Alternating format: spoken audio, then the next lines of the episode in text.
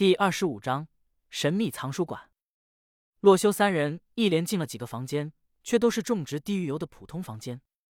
走到头来，就连烈焰人和凋零骷髅也没看到，更不用说发现什么宝贝了。而小莫和白羽魂也是快走累了，有些抱怨起来：“修罗大哥，我们还要走到什么时候啊？这里一点东西也没有，只有那个红色丑丑的蘑菇啊！”洛修听了两人的抱怨，也是心里奇怪。按理来说，地狱堡垒的刷怪龙应该挺多的，每隔几间就能找到烈焰人和凋零骷髅啊。怎么到了这个世界，反而变成稀少的东西了？洛修不信这个邪。便打算看看以两位少女的运气，能不能帮助他找到想要的东西。小莫、白羽，你们觉得你们的运气怎么样？洛修明知故问的问道。当然是运气很好啦！小莫连忙回答道。那好，我交给你们一个重要的任务，是我完不成的，只能由你们来做到。好啊，好啊！小莫听能帮上洛修的忙，连忙来了精神。什么任务啊？到前面探路，找到下一个地狱堡垒的房间。于是，洛修便不再在队前带领他们前进，而是跟到了他们后面，让两位运气爆棚的少女带路。洛修心想，刚刚一直找不到有用的房间，一定是自己的运气问题。现在如果让两位少女来探路的话，马上别说是烈焰人、凋零骷髅都随便找到。而随后有两名少女带路之后。洛修的运气果然立马不一样了，直接前方是一个比之前进过的房间都要大上许多倍的房间。光是从外表看，这间房间就不一般。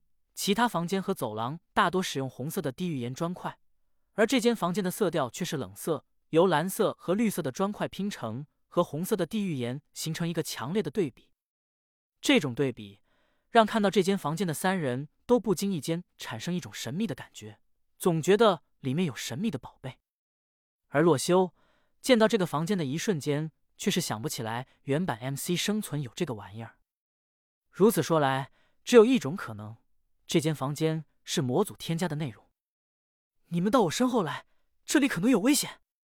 洛修将小莫和白羽魂护在了身后，因为按照这个全息游戏作者的尿性，添加的模组大部分是增加游戏难度的。这间房间里。极有可能出现不认识的怪物，于是洛修提起了黑曜石剑，小心翼翼的走到了门前。他窥探了一下里面的景象，只见里面竟然是一间藏书馆，而正中间摆放着一个由水晶一般透明材质做成的箱子，箱子之中赫然摆放着一个极其稀有的物品——烈焰人刷怪龙。刷怪龙这个东西的作用不必多说，而其稀有度更是十分离谱。有的玩家玩 MC 遇到的刷怪龙，可能比见过的末影龙还少，更别提是这种被收集起来的刷怪龙，可以让玩家随意放置。这个东西一般是只有开创造模式、开作弊指令才能调出来的，而生存之中是百分之百不可能获得的。然而，就是这样不可能获得的刷怪龙，此刻却是出现在洛修眼前。而洛修惊讶之时，旁边的小莫和白羽魂。也是连连惊叹：“修罗大哥，里面这个宝贝看上去相当不错啊！”“是啊，是啊，我们去把它拿走吧。”洛修点点头，刚准备进入这间藏书房，却是感觉到了一丝怪异。小莫和白羽魂是怎么知道这个烈焰人刷怪龙是个宝贝的？洛修瞬间怀疑起这间房间来。小莫的话见过刷怪龙，不过把他说成宝贝也太牵强了。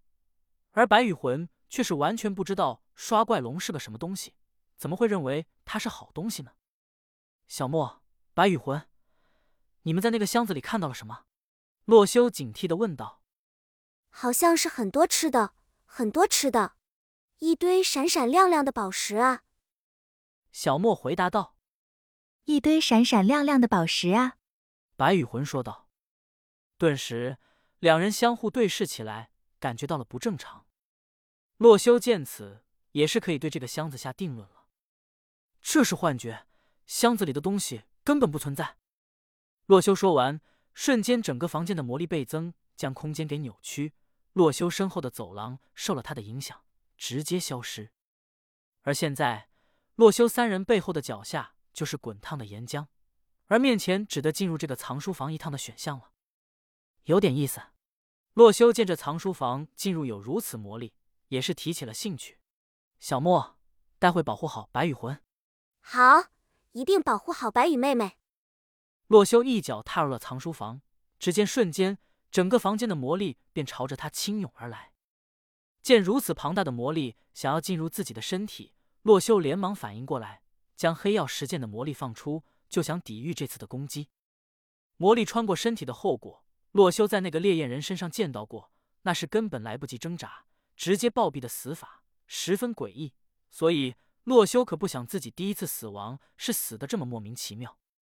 然而就在魔力接近洛修的一瞬间时，洛修却是从这股魔力身上感受到了一丝亲切感。随后，仿佛是自己的意识与魔力连通一般，洛修感受到了这股魔力对他丝毫没有恶意。看你想捣什么花样！说完，洛修便让这股魔力进入了自己的身体。随后，展现在小莫和白羽魂两人眼中的却是这么一幅场景：魔力直接进入了洛修的身体，将洛修给完全眩晕，不知生死。修罗大哥，小莫见洛修倒下，一着急。就想上前查看情况，然而他却是想到洛修给自己的命令，保护好白羽魂。因此这一瞬间，小莫也是不敢乱动，提起剑来警惕着周围。他不敢确定那个魔力是否会再度袭来。而白羽魂见到洛修倒下，也是十分慌张，害怕的伏在了小莫身后，声音颤抖的问道：“小莫，修罗大哥他……”小莫的心情也是十分恐惧，但是在白羽魂面前，还是得保持姐姐的形象。放心吧，我会保护你的。白羽魂听此，马上明白了，这个叫修罗的男人或许真的倒下了。然而另一边，洛修进入了一个神秘的空间，只见四周是无穷无尽的黑暗，而自己的面前有一个身穿紫色长袍、将全身都遮盖起来的老人。你是？洛修疑惑的问道：“紫袍老人没有回答。片刻之后，张嘴问道：‘来说说你的愿望吧。’